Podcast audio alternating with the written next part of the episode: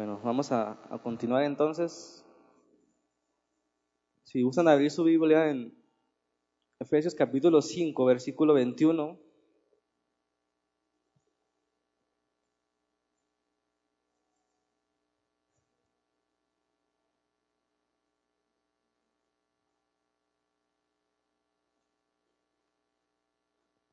Estamos tratando de aprender, de descubrir lo que significa ser una familia llena del Espíritu, una vida en el Espíritu. Realmente no, no es sencillo esto que les estoy mencionando de, de vivir en el Espíritu, como la Biblia me lo menciona, no es fácil. Y es lo contrario a vivir en la carne, eso sí lo conocemos perfectamente. Nuestras, lo que deseamos, lo que nuestra carne o cuerpo o deseos quieren. Entonces el tema 7 de, de esta serie se llama La vida en el Espíritu. Es una introducción a, eso que se lo conoce como vida en el Espíritu. Y Efesios capítulo 5, versículo 21 nos dice, someteos unos a otros en el temor de Dios. Las casadas estén sujetas a sus propios maridos como al Señor, porque el marido es cabeza de la mujer, así como Cristo es cabeza de la iglesia, la cual es su cuerpo y Él es su Salvador. Así que, como iglesia está sujeta a Cristo, así también las casadas los tengan a sus maridos en todo. Maridos, amen a sus mujeres, así como Cristo amó a la iglesia y se entregó a sí mismo por ella, para santificarla, habiendo purificado el lavamiento del agua por la palabra, a fin de presentársela a sí mismo una iglesia gloriosa, que no tuviese mancha ni arruga ni cosa semejante, sino que fuese santa y sin mancha. Así también los maridos deben amar a sus mujeres como a sus propios cuerpos. El que ama a su mujer, a sí mismo se ama.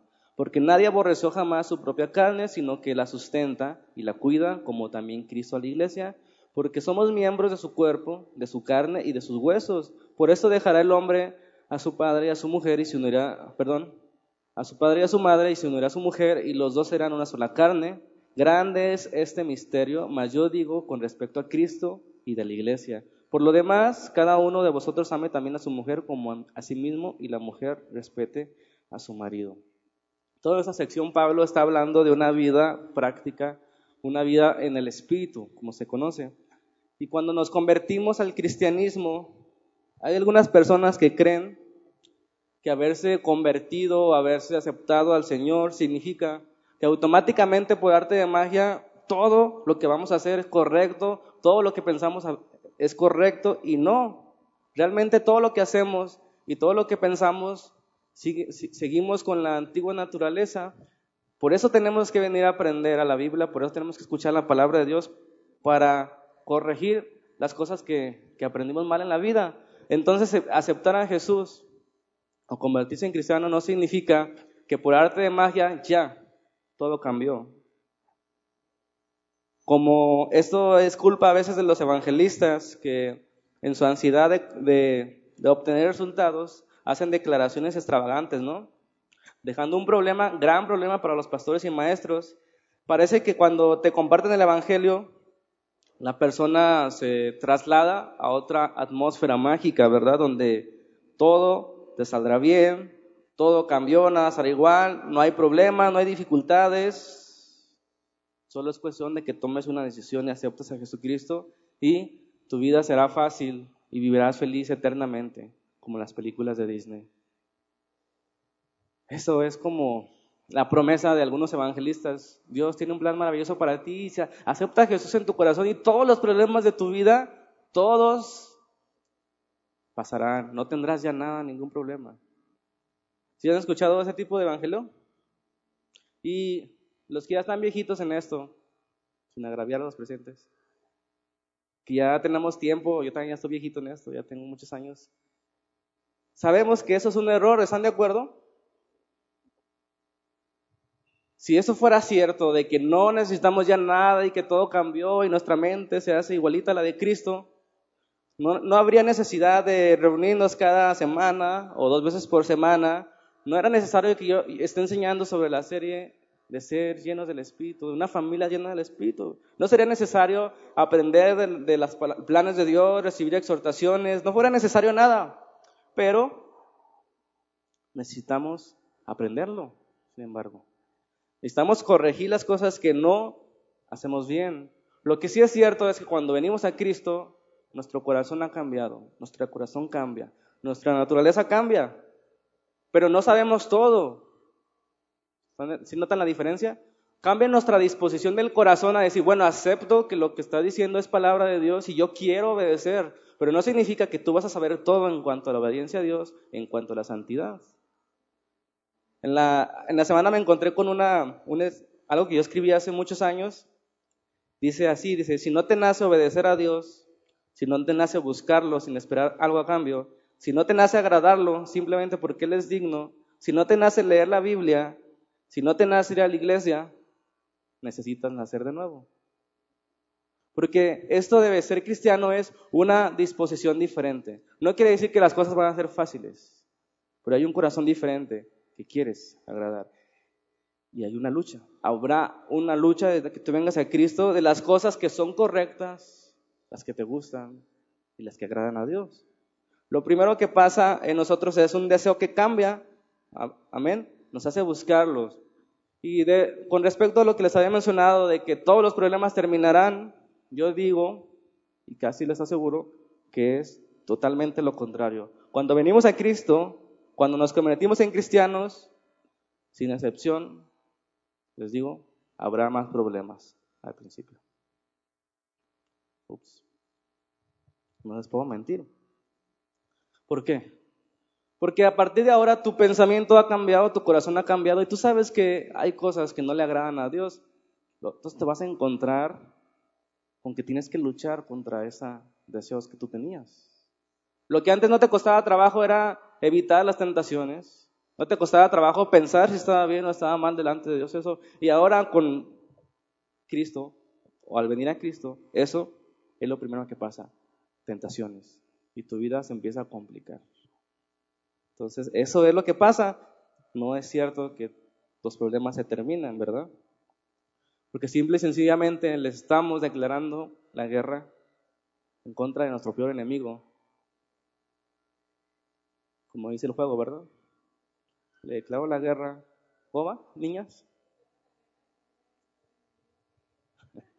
hasta, hasta en corito. Son ellas, ¿eh? Apúntenlas. Nuestro, nuestra guerra es contra el pecado, contra Satanás, contra la tendencia del mundo. Eso no sucedía antes de conocer a Cristo, antes de que nuestro corazón fuera cambiado. Esas cosas nos gustaban, en esas cosas bebíamos y ni siquiera nos preocupábamos por qué fuera a pensar Dios y qué fueran a pensar las personas de nosotros. Y esas cosas suceden cuando venimos a Cristo. Entonces, en cuanto al matrimonio, en cuanto a la familia, que seamos cristianos no significa que será fácil ser una familia llena del Espíritu. ¿Están de acuerdo? No es arte de magia. Tenemos que aprenderlo. Tenemos que llenarnos de Dios. Tenemos que ser obedientes y eso, déjenme decirles que no es nada sencillo. Y eso se ve un poquito más claro en la iglesia de los hechos que ustedes conocen, cuando una esposa y un esposo habían vivido juntos como no cristianos ¿Qué sucedía cuando la esposa se convierte al cristianismo? Empezaba a notar la diferencia, ¿verdad? Oye, pero aquí en la Biblia, por ejemplo, Gálatas 3, 28, si gustan acompañarme, empezaba a cuestionarse, oye, pero mi marido, ¿por qué me trata como esclava? ¿Por qué me maltrata? ¿Por qué no me complace? ¿Por qué no me ama? Empieza a leer cosas que dice, pero aquí está algo, ah, está pasando algo raro. Dice el versículo 28 de Gálatas 3, ya no hay judío ni griego, en el Señor, ¿verdad? O sea, ya no hay nacionalidad que Dios prefiera, ¿no? Como antes, Dios se reveló a los judíos, pero ahora ya no hay una nacionalidad especial para Dios. Ya no hay ni esclavo ni libre, o sea, no hay rangos en el Señor, aunque seas político, aunque seas obrero, no hay rangos. Ni tampoco hay varón ni mujer. O sea, excepción de personas en cuanto al sexo. Dios no prefiere a los hombres sobre las mujeres, ni a las mujeres sobre los hombres. Entonces la mujer lee esto y dice, porque todos ustedes son uno en Cristo. Entonces, como que mi esposo me hace tales cosas? Y empieza a haber ese conflicto en la mujer cristiana que empieza a darse cuenta de cómo es la enseñanza en Dios. Eh, entonces, ella empieza a entender cosas que el esposo no entiende. Empieza a hablar un lenguaje diferente al del esposo. Y a veces en su afán de, de querer enseñarle a su esposo cómo son las cosas en la Biblia, se equivoca, ¿verdad? Se equivoca y en vez de crear paz en el matrimonio, crea conflictos. Por eso Pedro muy sabiamente dice que las mujeres ganen a sus esposos como mujeres en silencio, ¿verdad? Es decir, con acciones, sin palabras.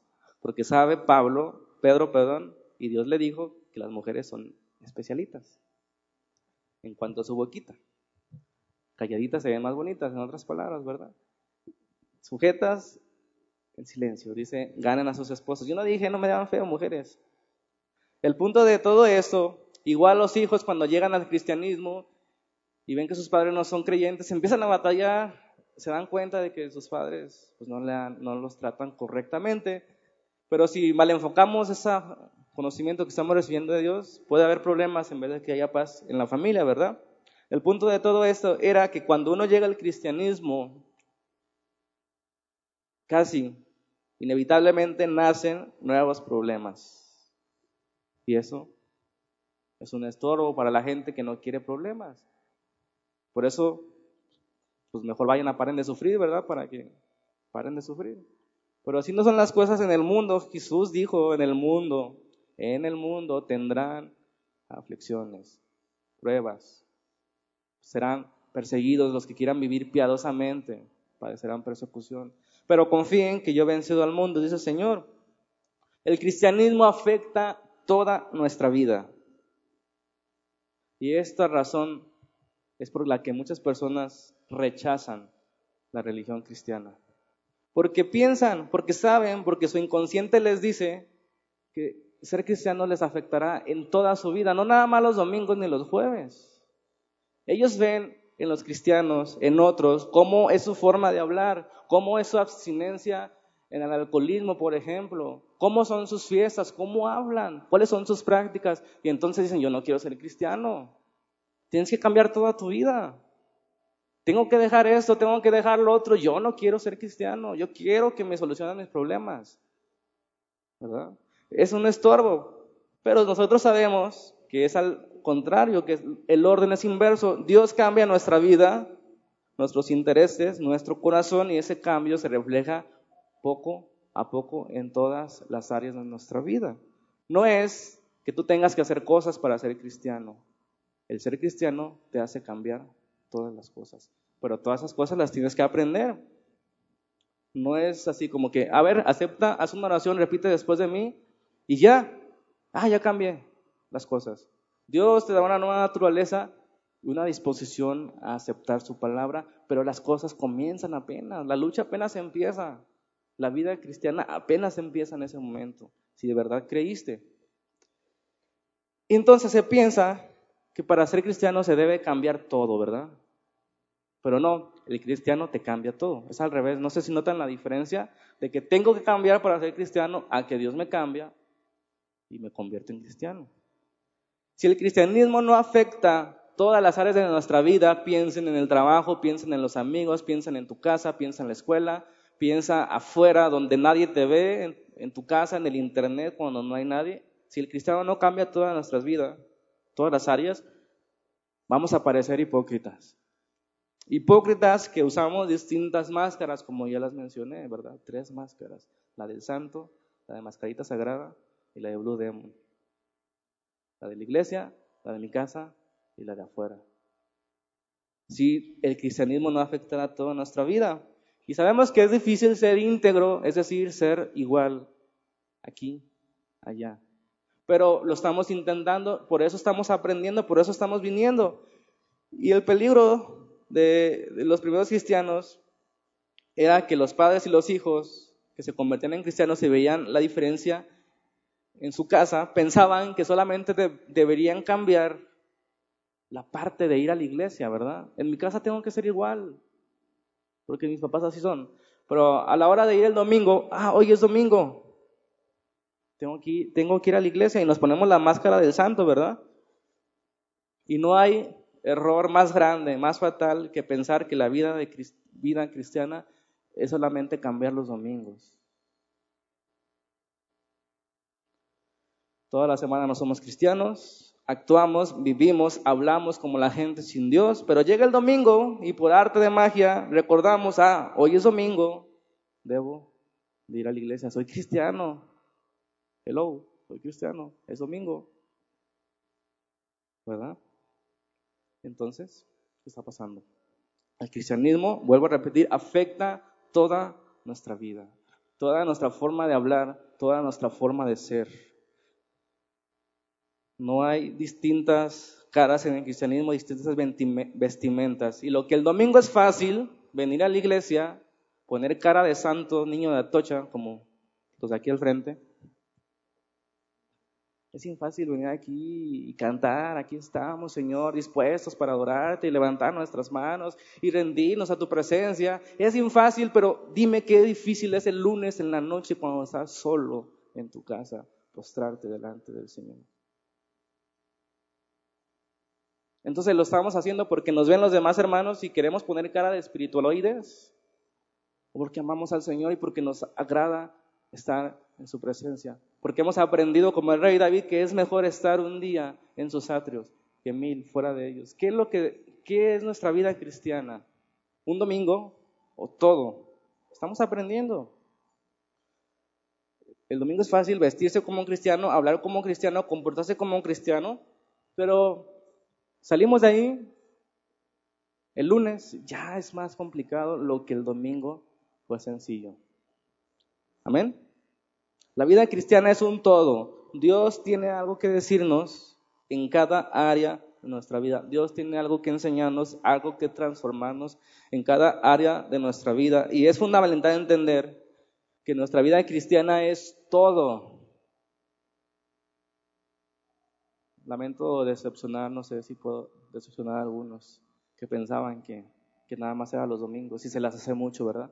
Dos horas ser cristiano, ay, que qué pesado es ser cristiano dos horas. Pero no, es toda nuestra vida.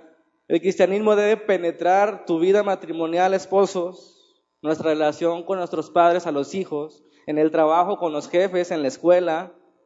Todo debe afectar la vida cristiana. Yo no puedo escoger qué quiero obedecer de la Biblia y qué no quiero obedecer de la Biblia. No es lo que se te haga más fácil o lo que te nazca, es lo que Dios dice que es correcto, lo que debemos obedecer.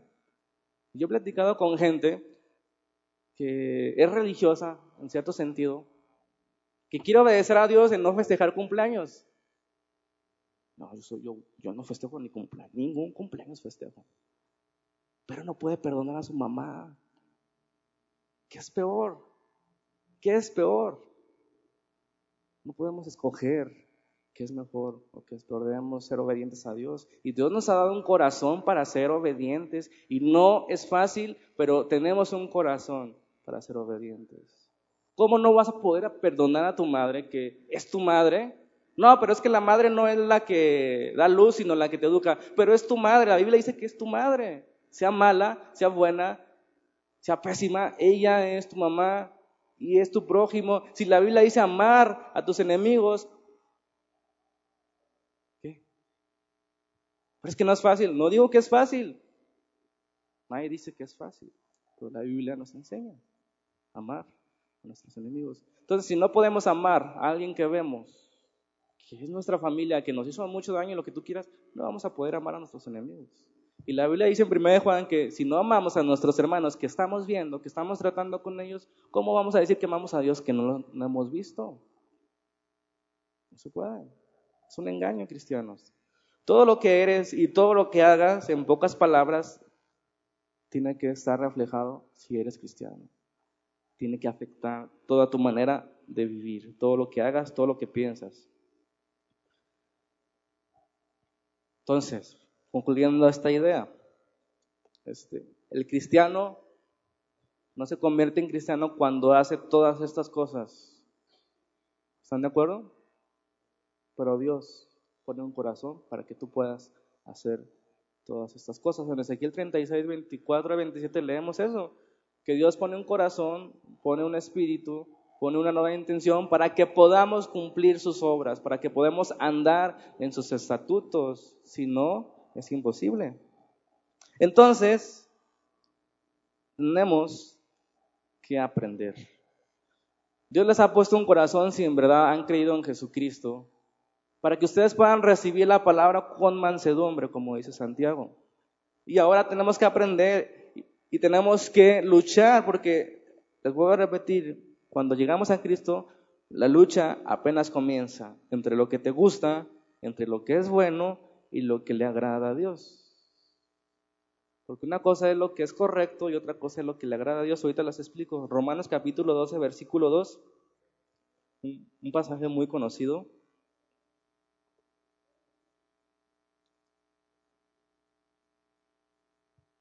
Romanos capítulo 12, versículo 2. No se conformen a este siglo, a este mundo, a esta tendencia, sino transfórmense por medio de la renovación de vuestro entendimiento para que comprobéis cuál sea la buena voluntad de Dios, agradable y perfecta. Eso de transformarse por medio de la renovación de vuestro entendimiento no suena como que voy a orar por ti para que Dios renueve tu entendimiento. Eso de transformar suena a esfuerzo, ¿no les parece? O sea, no se conformen, no se amolden, no sean cómodos a lo que el mundo dice que es fácil y barato, sino transfórmense en la renovación de vuestro entendimiento. Entendimiento quiere decir que estás aprendiendo algo, entonces eh, cuesta esfuerzo llegar a no conformarte a este mundo. No es decir, yo soy cristiano y me voy a parar así para que el pastor ore por mí y me caiga y me transformo y ya puedo hacer todo. No, cuesta esfuerzo. Eso es otra cosa que después veremos, la llenura del Espíritu Santo, pero ser obediente a Dios cuesta esfuerzo. No conformarse a, la, a, este mundo cuesta esfuerzo. Ir en contra, luchar en contra del mundo cuesta mucho esfuerzo y más a los adolescentes. ¿Verdad, jóvenes? Ay, ahora sí, muy atentos para que comprueben cuál es la buena voluntad agradable y perfecta de Dios. ¿Sí sabían que hay algo muy diferente? Más bien, ¿sabían que es diferente decir, voy a hacer lo correcto, ah, voy a hacer lo bueno? A veces lo correcto no está bien hecho. ¿Por qué? Porque Dios pesa la actitud con la que hagamos. Acuérdense, los fariseos, ellos ofrendaban ellos diezmaban, ellos oraban, ellos, este, ¿qué más hacían? Eh, se ayunaban. ¿Y por qué lo hacían? Se ponían filacterias y no sé qué tanto y se vestían así muy espirituales. ¿Pero por qué lo hacían?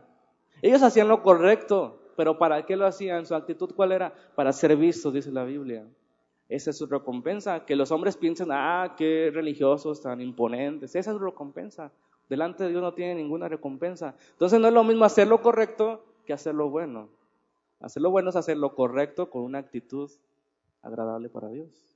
Y eso es lo que debemos comprobar como cristianos y ese es un signo de que estamos siendo llenados de la palabra de Dios cuando comenzamos a hacer las cosas con una actitud correcta. No solamente lo bueno, no solamente para que los demás hermanos vean que no estoy haciendo lo malo, no solamente por, porque quiero cubrir apariencias, sino quiero hacerlo porque Dios me dice que eso le agrada. Y yo amo a Dios, me gusta estar con Él, me gusta hacer cosas para Él, como cualquier enamorado lo hace para su enamorada. Eso es el cristianismo, esa es la vida del Espíritu, esa es la madurez cuando comienzas a hacer las cosas que le agradan a Dios. Amén. Amén, la grada 45. No sé por qué se me fueron tan atrás allá. Allá llegan las pedradas mejores porque aquí, aquí los de adelante no, no les doy porque tienen cara de santos. Algunas personas creen que el Nuevo Testamento es distinto al Antiguo, en el sentido que las enseñanzas se pueden contradecirse y entonces hay que hacer caso a lo que dice el Nuevo, pero eso es una mentira grande. El Antiguo Testamento no contradice el Nuevo, más bien el Nuevo explica, desarrolla el antiguo. Pablo, que estamos hablando de él en el versículo, en este capítulo de Efesios, él escribió, toma su enseñanza del matrimonio, de la familia, de, los trabajadores del Antiguo Testamento y la comienza a desarrollar. Entonces el Nuevo Testamento es un desarrollo, es una explicación de lo que fue el Antiguo, es una revelación más clara. Jesucristo se reveló como el Hijo de Dios, como la palabra de Dios, la verdad al descubierto por fin, ¿verdad? Pero no es contradictorio. Y en el Nuevo Testamento, a diferencia del Antiguo, siempre nos ofrece razones de sus enseñanzas, ¿verdad? Siempre hay esto es hermoso porque no sé a los hijos, no, sé si les ha tocado que, su papá le dice, hijo, no vas a salir hoy. ¿Por qué? Porque digo yo, y te quieres caer como condorito así, ¿no? ¿Cómo que por qué dices tú? Ni que fueras Dios. Debe haber una razón, ¿no? A veces en el Antiguo Testamento hay mandamientos que no, nos muestran una clara razón, ¿verdad? Pero debemos confiar porque es Dios el que lo está mandando, no es tu papá. Y, y en el Nuevo, cualquier mandamiento, cualquier enseñanza y doctrina, los escritores la empiezan a desarrollar y nos dicen la razón con argumentos fuertes y sólidos del por qué nos tenemos que comportar de tal manera. El Nuevo Testamento no se limita a dar una lista de reglas y mandatos diciendo, ahora cúmplanlos. No, siempre nos explica, siempre con argumentos y siempre hay una razón sabia y hermosa para cada mandato. Y eso es lo que deben hacer los padres para con sus hijos. Cada que les ordenen algo, les deben explicar por qué lo, están ordenando, que es por su bien, etcétera. Porque yo digo, dile a tu papá, oh, pues, en fin el tipo de cristiano que siempre este, simplemente impone reglas y mandatos a la gente sin explicar, sin dar razones, está alejándose de las enseñanzas del Nuevo Testamento. No, no podemos dar órdenes. No puedes hacer eso, ¿por qué? Pues, pues no sé, pero no puedes hacerlo. Y a la hora los jóvenes que van al mundo y les preguntan, ¿ustedes por qué no hacen esto? Y se quedan así. Pues no sé, pero mi mamá dice que está mal. Y no hay esa convicción de hacer las cosas. Debe haber una convicción cada que dejamos de hacer algo. Debe haber una convicción cada vez que emprendamos algo. ¿Están de acuerdo? Si no, no tiene razón, o sea, no habrá eficacia. No podemos agradar a Dios simplemente por hacer lo correcto. Debemos hacerlo con la actitud correcta, que es lo que estamos viendo. ¿Y cuántos de los padres, levanten las manos los que no, los que, bueno, no la levanten mejor. Los padres que engañan a sus hijos, porque nada, porque luego... ¿Cuántos de los padres no engañan a sus hijos cuando están chiquitos sobre todo? Hijo, si no dejas eso te va a regañar el Señor, mira, está enojado. Ya se están riendo. O otra, hija, si no comes no vas a crecer como Dora la exploradora. Ya se rieron por acá.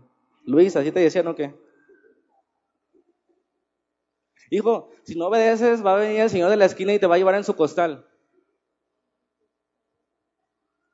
¿Se dan cuenta? Padres, no engañen a sus hijos. Yo les digo a mis papás, siempre tienen que engañar a Camila cuando se van a ir porque llora. Explíquenle, ¿por qué la engañan de que van a ir al baño? Ahora cada que van al baño llora porque piensa que se van a ir.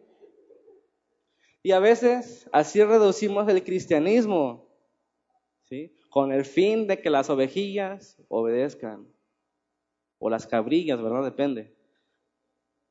Empezamos a decir, hijo, si no haces esto, te, va a pasar esto.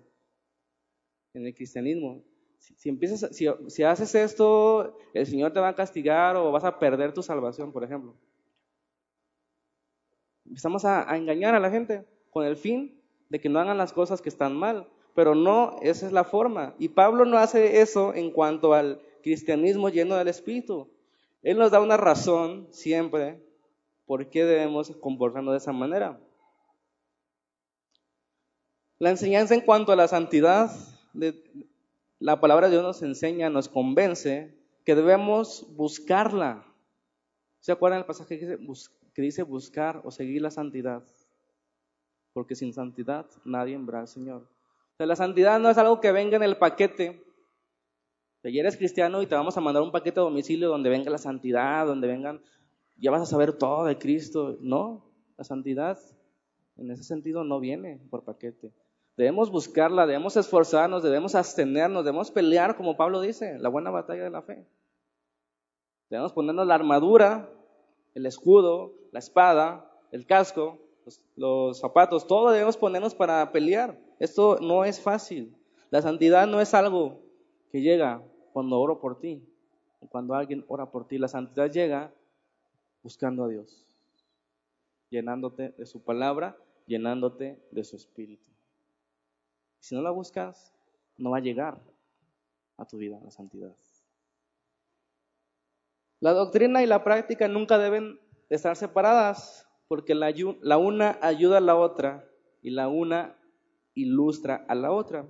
Muchos autores dicen que el libro de Efesios está dividido en dos partes, el capítulo 1 al 3, la teoría, y del 4 al 6, la práctica, y en este espacio que estamos estudiando, de Efesios 5, en adelante, casi al final de Efesios 5, vemos que Pablo nunca ha sido más práctico que en esta parte. ¿sí? Y precisamente en esta parte práctica descubrimos una teoría gloriosa de las máximas que podemos encontrar en la Biblia, la que ya hemos visto anteriormente, que dicen que la acción de dejar a los padres y unirse a la esposa, formando así un, solo ser, tiene la intención desde el comienzo de mostrar un nuevo pacto, que es el de Cristo dejando a su padre cuando va por su iglesia, por su novia, dando su vida y uniéndose a ella en la unión eterna por un solo espíritu. El matrimonio es la representación, es la imagen de Cristo y su iglesia.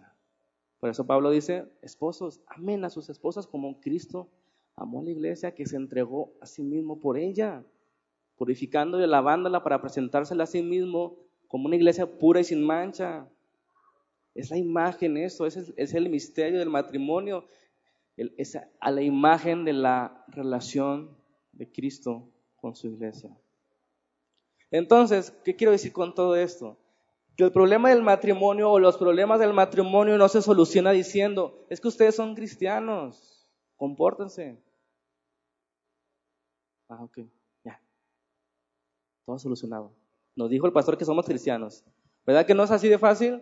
Debemos luchar, debemos saber qué dice la Biblia del matrimonio, qué es el matrimonio para, para, para Dios.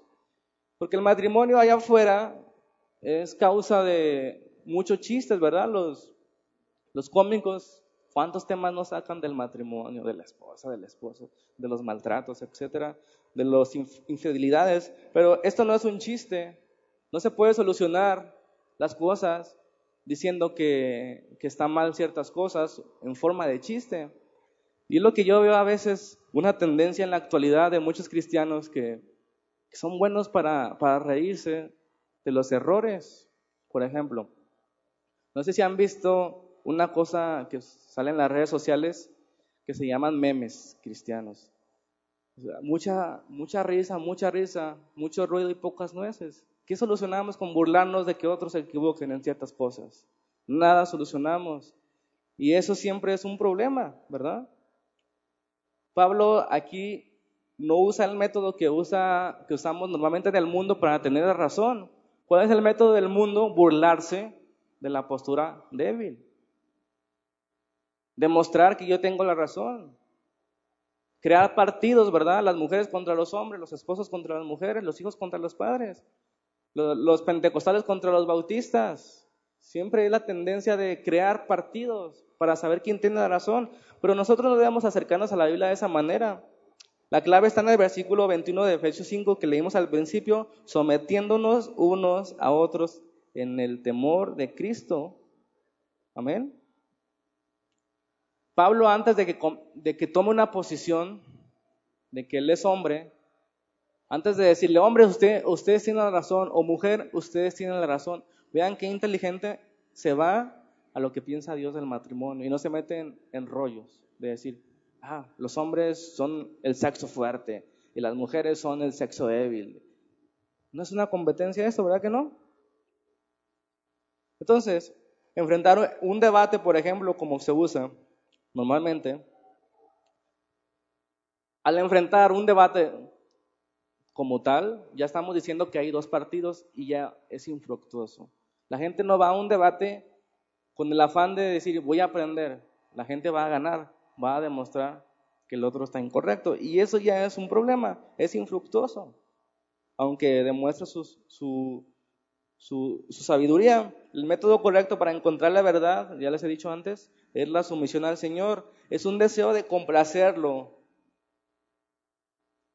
dispuestos a ser enseñados y guiados por su palabra. Esa es la forma que nosotros debemos acercarnos a la Biblia, no queriendo defender una postura denominacional o teológica, no queriendo demostrar que aquellos se están equivocando. Debemos ir a la Biblia para complacer al Señor, para encontrar qué le agrada. Amén. Y de esta manera Pablo comienza a hablar de la vida en el Espíritu aquí en Efesios 5, que es lo que nos interesa. Y espero que Dios nos ayude a entender esto de lo que es la vida del Espíritu, de ser llenos del Espíritu, porque es una de las cosas que más hacen falta en el cristianismo. Porque los celosos de la doctrina dicen que ser llenos del Espíritu simplemente es convertirte en cristiano. Pero Pablo nos dice, sean llenos del Espíritu como si a veces nos vaciáramos. Eso no quiere decir que el Espíritu se nos sale o se nos vacía, la palabra original que quiere decir llenos del Espíritu es ser dominados o ser guiados por el Espíritu Santo. Entonces muchas veces no somos guiados por el Espíritu Santo y por eso el mundo está como está porque la iglesia no trasciende, la iglesia no predica, la iglesia no se comporta como cristiano. Yo siempre he dicho que el mejor evangelismo es comportarse los 365 días como cristiano. Siempre habrá la posibilidad de que la gente te pregunte, ¿por qué haces esto? Y es ahí el momento cuando tú debes predicar. Pero debes estar lleno del Espíritu. Ah, leímos al principio, antes de la alabanza, que el pueblo oraba para que el Señor les enviara fuerza, llenura de Espíritu, para que no tuvieran temor al hablar. Amén. Ellos no tenían temor. Pablo tenía temor, perdón, pero de todas maneras lo hacían porque estaban llenos del Espíritu. Juan y Pablo fueron azotados y ellos, ¿qué dijeron? Se gozaron porque habían sido tenidos por dignos de ser azotados por su Señor. Entonces los demás vieron eso y dijeron, Señor, danos las fuerzas. Ellos no dijeron, Señor, queremos parar de sufrir. Ellos dijeron, Señor, danos las fuerzas para poder seguir hablando con de nuevo tu palabra, porque esa es tu voluntad. Para eso enviaste al Espíritu Santo, para ser testigos de que hay un Señor y hay un Salvador. Y la iglesia le falta ser llena del Espíritu Santo. Es porque no es fácil. Porque no es fácil ser lleno del Espíritu Santo. Porque no nada más es que oren por ti, sino que tu vida se tiene que comenzar a amoldar a la voluntad de Dios en todas las áreas de tu vida, desde la mañana que te levantes hasta que te acuestes. Y no es fácil estar en comunión con Dios las 24 horas del día. Si bien nos va, tenemos cinco minutos de intimidad antes de cada comida, ¿verdad? No hay llenura del Espíritu, no hay llenura de la palabra, no hay conocimiento de, de la voluntad de Dios. ¿Por qué? Porque no tenemos tiempo, porque no nos interesa o porque no sabemos, porque ignoramos cuál es la voluntad de Dios.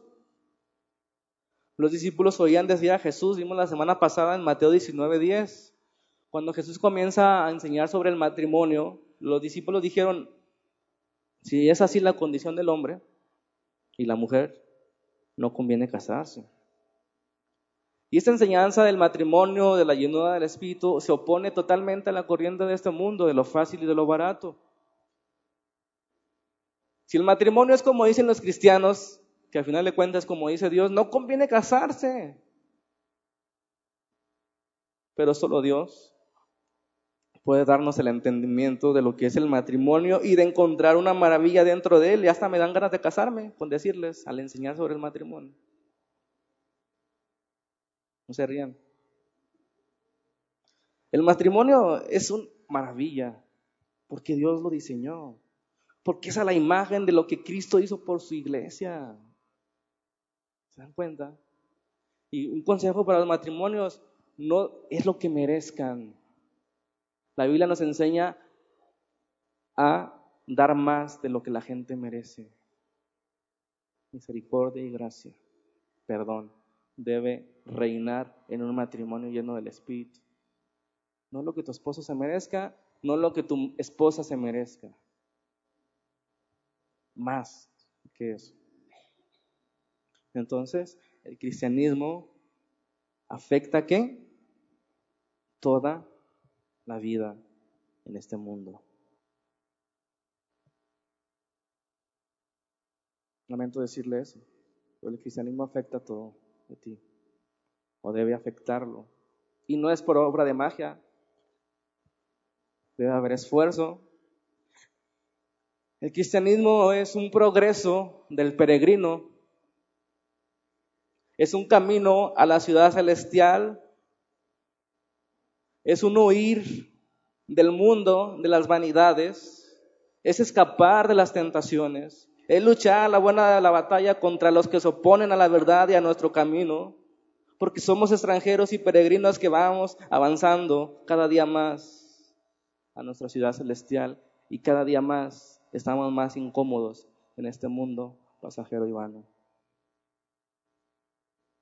Un signo de la llenura del Espíritu es que cada vez estás más incómodo en este mundo. Cada vez las costumbres de este mundo te, te incomodan y hasta te dan asco. ¿Cuánto has avanzado en tu camino a la ciudad celestial? ¿Cuánto has caminado? ¿Cuánto has luchado? ¿Cuánto odias el pecado? Esa es la llenura que estamos aprendiendo. El cristianismo afecta a los matrimonios, afecta a los hijos para con los padres, a los padres para con los hijos. El cristianismo no es solamente prometer a la gente, si vienes a Cristo, todos sus problemas se solucionan. Eso suena bien, pero no es así. No es así de sencillo. Un cristiano no se transforma de la noche a la mañana y sin esfuerzo. El cristiano no sabe inmediatamente todo lo que es bueno y agradable a Dios. Y sus problemas al principio, en lugar de solucionarse, se aumentarán. Pues ha nacido una lucha entre el bien y el mal. Ha sido puesta una nueva naturaleza en él. Como Pablo dice en Romanos capítulo 7, hago lo que no quiero. Y se revela mi carne contra lo que Dios dice y hago lo que no quiero muchas veces. Pero Dios nos ha dado su espíritu. Hagan morir las obras de la carne, hagan, esfuércense, aléjense de las tentaciones, huyan de las pasiones juveniles. Descontamínense de lo que el mundo ofrece.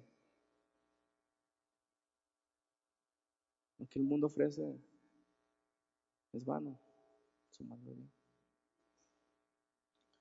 Pero estamos tan llenos del mundo, de lo que ofrece, que no hay espacio para tener hambre de Dios. Cuando terminamos de comer, comemos como 11 tacos del pastor nos preguntan, ¿qué quieres de, qué quieres de cenar? Espérame, acabo de comer, no se me antoja nada ahorita. ¿Sí, ¿Sí han dicho eso? Así estamos con el mundo. No hay hambre de Dios porque estamos llenos todo esto que pasa. Internet, televisión, de, cosas que no son malas a veces en sí mismas, pero nos llenan, nos estorban las migajas del mundo y no permiten probar el manjar que Dios nos está ofreciendo. La vida cristiana no es fácil. Sin embargo, es lo mejor que, puede haber encontrado, que pudimos haber encontrado peregrinos. ¿Cuántos peregrinos en camino a la ciudad celestial hay aquí? Esfuércense, sean valientes, llénense de su palabra, llénense de su espíritu. No es fácil, pero agrada a Dios. Y si aman a Dios, eso debe ser suficiente. Solamente Dios, su palabra, ser llenados de su espíritu, comienza a cambiar las familias, los matrimonios, son transformados por el poder de Dios por medio de su palabra, por medio de su espíritu, y donde antes había la tendencia de alejarse, de separarse uno del otro, donde hay antagonismo, competencia y amargura, odio en los matrimonios, al convertirse en cristianos, se descubren a sí mismos como matrimonio, descubren lo que es el matrimonio y por primera vez comienzan a valorar lo que Dios está dando y enseñando. Ahora lo ven hermoso y no se puede entender el matrimonio no siendo cristiano. De hecho, yo no sé cómo es que no hay más divorcios de la gente que no conoce a Dios. Yo no sé cómo aguantan tanto las mujeres. No hay amor, no hay respeto, no hay verdad. Pero soportan tanto las mujeres. O por miedo a qué van a hacer después con sus hijos, o por los niños porque aman a sus papás, pero el mundo no conoce el matrimonio. Solamente Dios lo revela. Amén. Y eso es lo que estamos tratando de aprender en esa serie, descubrir esa vida abundante que Jesús vino a darnos, porque Él dijo, yo vine a traerles qué? ¿Vida qué?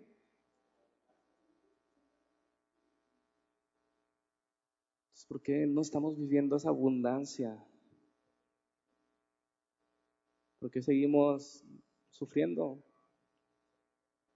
con las cosas de Dios como venir a la oración, como leer su palabra?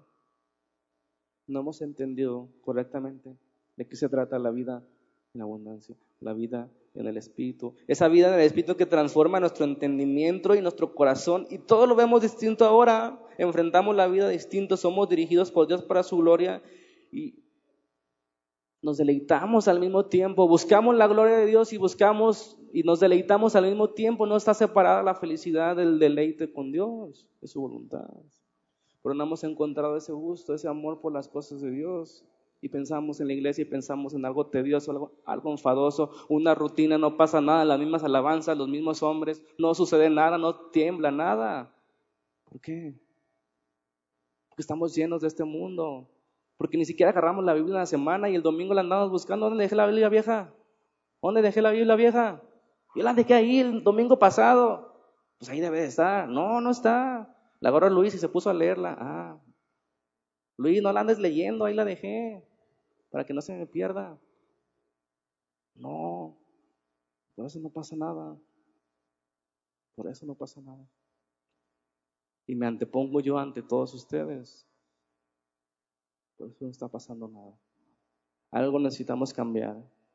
Necesitamos buscar con intensidad la llenura del Espíritu. Necesitamos estar preparados para lo que Dios quiere hacer. Saben, el mundo se está perdiendo las cosas se van a poner más feas de lo que vemos en Michoacán. Más feas. Y quizá va a llegar aquí y tal vez hasta ese momento la iglesia comienza a ver que necesita levantarse, que necesita postrarse, que necesita entender que Dios quiere hablar. Porque el mundo, la vida no consiste en comida o bebida, sin injusticia, paz y gozo en el Espíritu Santo, en el poder del Espíritu Santo. Que las cosas comiencen a cambiar tu actitud comienza a cambiar para hacer las cosas. No solamente es lo correcto, yo sé que es difícil. Por eso es la vida cristiana que Dios nos ha dado. Esa es la vida en el Espíritu que debemos buscar. ¿Por qué? Porque eso es lo que le agrada a Dios. Dijimos al principio que queremos comprobar cuál es su perfecta voluntad, agradable y buena. Eso es, pero cuesta esfuerzo. Que Dios nos ayude y ponga todos los medios para ser llenos de su palabra y su voluntad. Señor, te damos gracias por esta mañana y esta tarde que tú nos has regalado en ese lugar que tú has puesto aquí, Señor, con un propósito grande, eterno, bueno. Señor,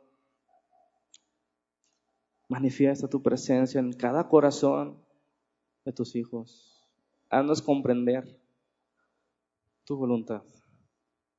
¿Qué tenemos que hacer para agradarte, Señor, para vivir una vida abundante en el Espíritu y no conformarnos a este mundo que ofrece todo placer, pero pecado? Señor, ayúdanos a, caminar esta vida como el peregrino a la ciudad celestial, de oír de todas las vanidades que nos enfrentamos cada día a escapar de las tentaciones, a luchar, a abstenerse de todo las migajas de este mundo, Señor. Defender la verdad contra los que se oponen a nuestro camino, Señor. Ayúdanos, Padre, a estar llenos de tu espíritu, llenos de tu palabra, para poder seguir avanzando. Ponemos en tus manos a todos mis hermanos, Señor. Ayúdalos en su semana, en su trabajo, en sus escuelas. Que recuerden esas cosas, que la vida cristiana afecta todas las áreas de nuestra vida, no solo los domingos. Que tu Espíritu nos acompañe. Te lo pedimos en el nombre de Jesús. Amén.